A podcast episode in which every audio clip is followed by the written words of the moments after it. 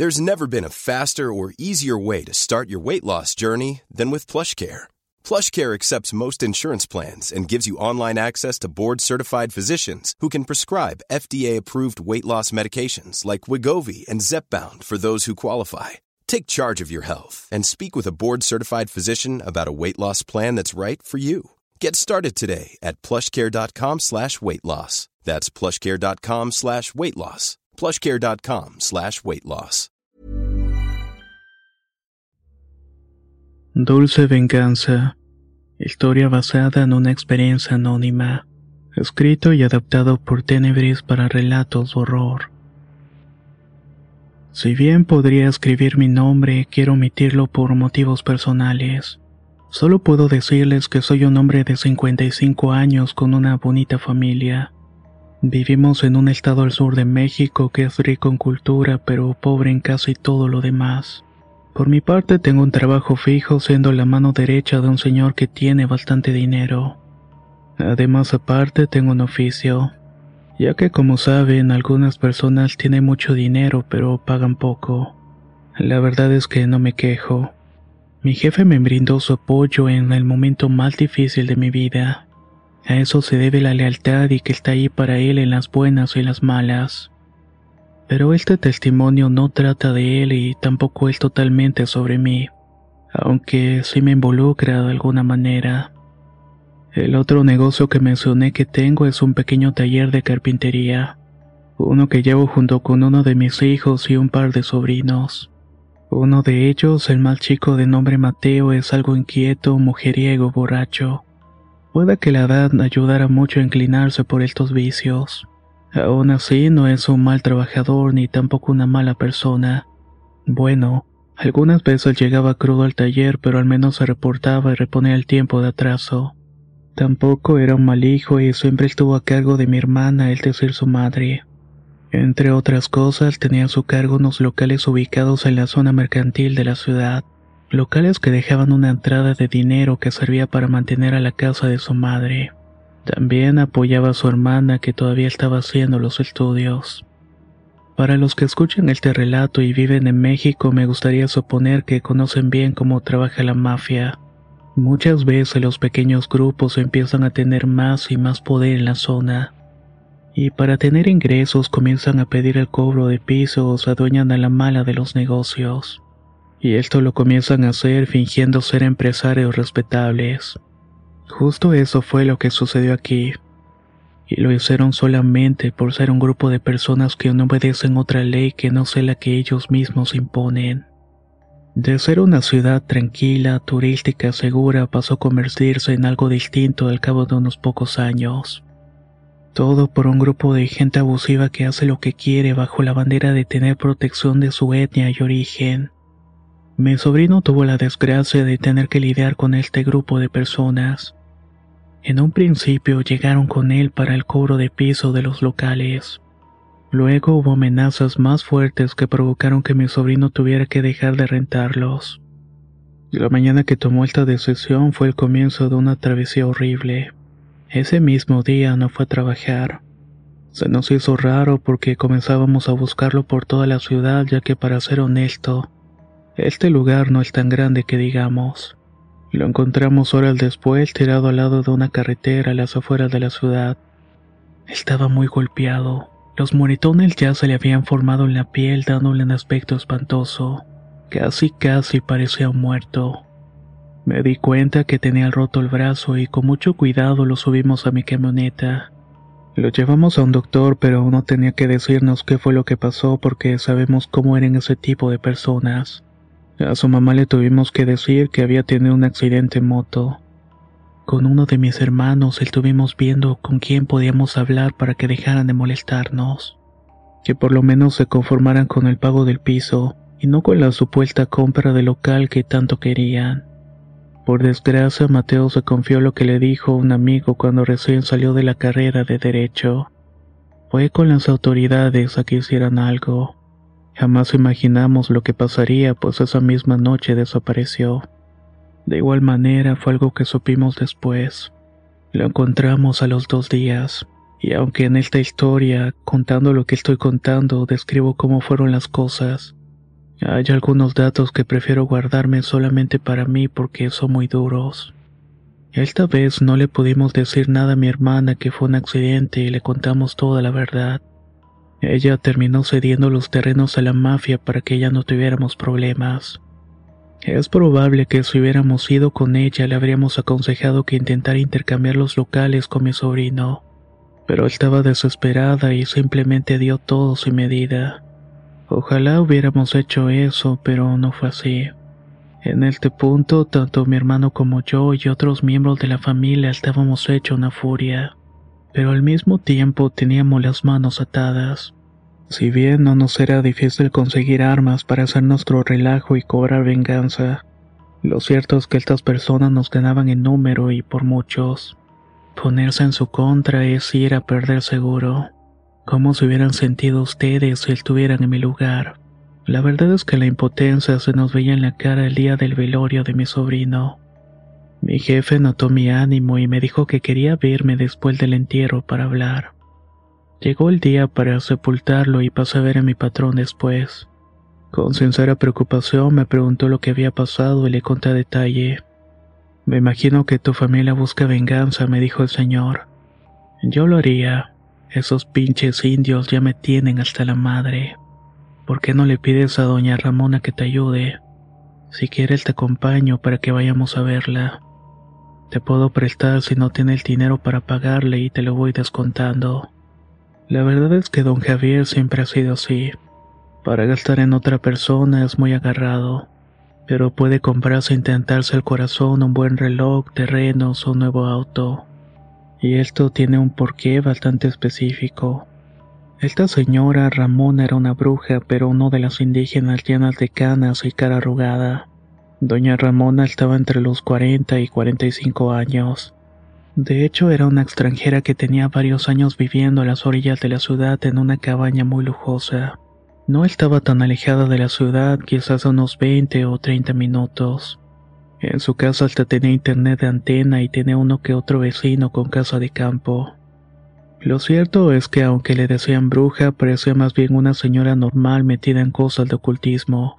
De hecho, según me comentó mi jefe, esa vivir a ese lugar tenía que ver porque es una zona de poder. Esa misma tarde fuimos a verla y nos recibió con mucha amabilidad. Ya había escuchado de ella, pero por mi religión católica prefería mantenerme alejado de esas prácticas. Mi jefe, como yo, también era creyente de Dios pero se permitía curiosear de vez en cuando en otras cosas. Algo que era de ley en su casa es que antes de entrar debíamos quitarnos toda cadena o amuleto que tuviera que ver con la luz o con Dios. Esto no fue nada nuevo para mí porque en una ocasión le llevé un librero a esta señora y fue algo que me pidió también en aquella ocasión. Nos sentamos a platicar mientras tomábamos café con piloncillo. Le platiqué con detalle toda la situación y comenzó a tirar las cartas del tarot. Me dijo detalles que desconocía respecto a lo que pasó, y también me fue describiendo al hombre responsable. Le di su nombre porque sabía perfectamente a quién se estaba refiriendo. Me preguntó si sabía quién más estaba involucrado directamente con su muerte, pero desconocía los nombres. El único que me sabía era el cabecilla que lideraba este grupo de personas. ¿Y solo quieres vengarte de él? me preguntó. Sí, le respondí con mucha seguridad. Fue él y su ambición lo que ocasionó todo el problema. Don Javier intervino diciendo que él pagaría el trabajo a modo de agradecimiento por mis años de servicio. Ramona sintió con la cabeza y pidió que saliéramos de la casa en lo que se preparaba para hacer un ritual. Nos advirtió que tardaría un tiempo y al entrar de nuevo tendría que hacerlo solo. Aunque no lo crean, este tiempo pasó realmente rápido. Hace mucho le calculo que fueron una hora y media, dos aproximadamente. Ramona me llamó para que entrara a la casa, la cual había estado cerrada previamente desde las puertas hasta las ventanas. Cuando entré el lugar estaba completamente iluminado por muchas veladoras, pero destacaba sobre todo el fuego de la chimenea. El fuego estaba vivo, danzaba de una manera rítmica y acompañando los rezos que empezó a decir la señora Ramona. Pensé que era un dialecto, pero no se parecía a ninguno de los que se escucha a los alrededores. Según levantaba la voz y hablaba más rápido, más lento. El fuego misteriosamente se iba acoplando a su ritmo. Ramona me pidió que agarrara unos pesos de plomo que son los que se utilizan para la pesca. También me dijo que pinchara uno de mis dedos con una lanceta de las que usan para medir los niveles de azúcar. Tenía que empapar los pesos de plomo con un poco de sangre. Luego tenía que ponerlos a derretir en un pequeño molde cuadrado al fuego de la chimenea. La idea era mezclar el plomo con mis gotas de sangre para hacer uno solo. Si no tienes miedo no te va a quemar, me dijo la señora mientras trataba de buscar algo con que meter el molde de arcilla al fuego. Sin dudar en sus palabras lo hice sin preguntar por qué es. En ese punto ya estaba decidido a llegar a los límites que fuera. Aquí es donde pasó algo que no tiene lógica, ni razón, ni explicación. Al introducirlo a la chimenea con la mano misma no sufrí ninguna quemadura. Más bien sentí que las manos me lavan pero con un frío penetrante. Ramona hizo muchos rezos en los que el plomo terminaba de fundirse. Después de unos minutos me dijo que lo retirara. Cuando volví a meter las manos sentí exactamente lo mismo. Más rezos me acompañaron mientras la señora me pedía que mirara con atención la llama que estaba ardiendo. Tras esto el fuego se fue apagando como él mismo supiera que había terminado todo. Le caíste bien. Eso es un buen augurio, dijo la señora. La retribución que estás pidiendo es justa. Espera que se enfríe el molde. Lo voy a seguir trabajando y en unos días regresa. Me extrañó que dijera eso porque yo mismo lo había tocado y lo sentí frío. Por mera curiosidad lo volví a tocar y esta vez tenía razón porque el molde estaba ardiendo. Esa noche había terminado y para este punto estaba muy nervioso, pero misteriosamente logré dormir profundamente. Tanto así que soñé con una luz muy brillante que refulgía en el cuarto oscuro. El fuego en el sueño se movía como el de la casa de Ramona, hasta que se hizo más grande y tomó la forma de un par de alas como las de un ángel. Hey, I'm Ryan Reynolds. At Mint Mobile, we like to do the opposite of what Big Wireless does. They charge you a lot, we charge you a little. So naturally, when they announced they'd be raising their prices due to inflation, we decided to deflate our prices due to not hating you. That's right. We're cutting the price of Mint Unlimited from $30 a month to just $15 a month. Give it a try at mintmobile.com slash switch. $45 upfront for three months plus taxes and fees. Promo for new customers for limited time. Unlimited more than 40 gigabytes per month. Slows. Full terms at mintmobile.com. Hey there, it's Michelle Norris. I'm host of a podcast called Your Mama's Kitchen. When I travel, I'm usually looking for a way to find a taste of home when I'm not at home. And one of the things I love to do when I am at home is entertain. And Airbnb allows me to do that. When I was in California recently, I rented a house that had a great kitchen. And when we were sitting around the table, we're all thinking, we're in someone else's house. Someone could be in all of our homes as well. If you have a home, but you're not always at home, you have an Airbnb. Your home might be worth more than you think. Find out how much at airbnb.com/slash host.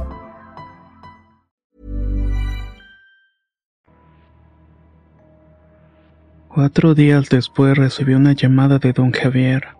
Me decía que Ramona me esperaba en su casa y que llevara una camioneta del del trabajo. La iba a necesitar porque me iba a adentrar con ella en el monte. Al llegar a su casa me recibió como lo describí anteriormente. Apareció con un pequeño cofre de madera viejo y carcomido. No me dio ninguna explicación y solamente nos subimos a la camioneta y comenzamos el viaje. Yo iba recibiendo algunas de sus indicaciones para ir en un camino agreste, hasta que llegamos a un punto donde debíamos continuar a pie. Antes de entrar por el camino, Ramona pidió permiso en el mismo dialecto que no reconocí. Me advirtió que nunca debería intentar venir solo a este lugar o terminaría perdido. Dijo que el monte puede decidir quién entra y quién no. Llegamos hasta el tope de una montaña donde había lo que parecía ser la entrada de una cueva. Era pequeña porque apenas se cabía una persona. Ahí es donde te vas a meter, me dijo Ramona. Para esto es lo que hemos venido. Me explicó que había una especie de túnel estrecho y a unos cuantos metros adelante llegaría a un punto más amplio. Ahí vas a encontrar varias veladoras encendidas. Si no las hay, usa esta lámpara que está en el cofre. Adentro va la tablilla que fundiste hace unos días. En el cofre también hay un pequeño martillo y un clavo para que escribas en la tablilla. Debes escribir el nombre de fulanito de tal, y más abajo añades lo que quieres que reciba, ya sea cáncer, muerte, enfermedad o lo que quieras. Cuando lo termines lo clavas en alguna de las paredes o lo entierras. Lo único importante y que me recalcó es que debía poner alguna marca para que distinguiera dónde dejé la tablilla. Hice lo que me dijo paso por paso. Además de que antes de entrar ella se amarró un lazo a la cintura de color rojo y me amarró el mío al otro extremo. Era un lazo delgado y bastante largo. Entré por esa especie de túnel lleno de humedad y de un olor muy extraño. No sé si en algún momento les ha tocado estar cuando una piedra se parte a la mitad y brota un olor extraño. Esa es la única manera que puedo explicarles. No lograba filtrarse ningún tipo de luz que me ayudara a caminar por ahí sin darme un golpe, por lo que saqué la lámpara de mano que me había dado la señora. El clima fuera de la cueva era templado, pero al meterme en esos cinco o seis metros de profundidad, sentí un frío tremendo como si estuviera en una helada. Lo que sí me volvió a extrañar fue que cuando al fin logré encontrarme en ese lugar más amplio, lo que me recibió fue un calor tibio como cuando ponemos calefacción en un cuarto. No perdí tiempo y empecé a buscar un punto para enterrar la tablilla. Me acerqué a una esquina donde me senté entre las piedras para marcar la tablilla de plomo. Con toda la rabia del mundo fui clavando el nombre de su infeliz. Era importante que lo hiciera dentro, eso fue lo que me dijo Ramona. Según yo, tardé unos diez minutos en hacer todo esto. Quizás lo que más pensé fue en cómo iba a vengarme. Él destruyó mi familia, perdí a mi sobrino por su maldita avaricia. Venganza, fue lo que escribí en la tablilla, dejando que el fuego y el destino se encargara de su maldito. Lo enterré en el mismo lugar donde me había sentado y me fui. Al momento de volver por el pasillo para regresar noté algo que no me había fijado antes. No había ninguna sola pizca de ruido en el interior de la cueva. De regreso podía escuchar con mucha claridad el ruido de mis pisadas, mis pies tropezando con alguna roca o hasta cuando mis dedos apoyaban contra la pared. Pero cuando estuve ahí dentro ni siquiera recuerdo haber escuchado cómo estaba marcando la tablilla.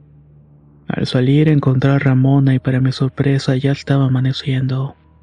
Habíamos llegado a ese lugar boscoso como a las cuatro y media de la madrugada. Cuando vi mi celular ya eran las seis y estaba a punto de despuntar el alba. Regresamos por el camino a pie y nos fuimos a su casa. La señora Ramona me invitó a desayunar, pero lo rechacé. Me sentía demasiado cansado y quería ir a acostarme. Antes de irme me dijo que no me preocupara, que no se me iba a pedir nada a cambio por el trabajo. Le había caído bien a santidad y consideraba justa mi petición. De todo esto pasaron dos años y no pasó absolutamente nada. El tipo que escribí en la tablilla solamente se hizo más rico y poderoso y lo hizo con el trabajo de la gente pobre y honrada. Claro que pensé que todo lo que hice fue una pérdida de tiempo. Una tomada de pelo en donde incluso me descontaron dinero de mi pago por nada. Todo esto se mantuvo así hasta hace unos días que salieron las noticias locales que habían balaseado este tipo. Un empresario respetable, entre comillas. En su auto escribieron con pintura roja la palabra venganza en mayúsculas. Casualidad tal vez, aunque yo prefiero pensar que mis peticiones fueron escuchadas. Me alegra mucho que hayas llegado hasta el final de esta increíble historia. ¿Qué te ha parecido? Tiene cosas muy sorprendentes que te van a dejar pensando con todo lo que pasó. Y antes de que te suscribas al canal y te vayas a ver otro video, te quiero preguntar si crees que lo que pasó fue una casualidad o tal vez fue que simplemente se hizo la voluntad de esta persona. Soy Antonio de Relatos de Horror y nos escuchamos muy pronto.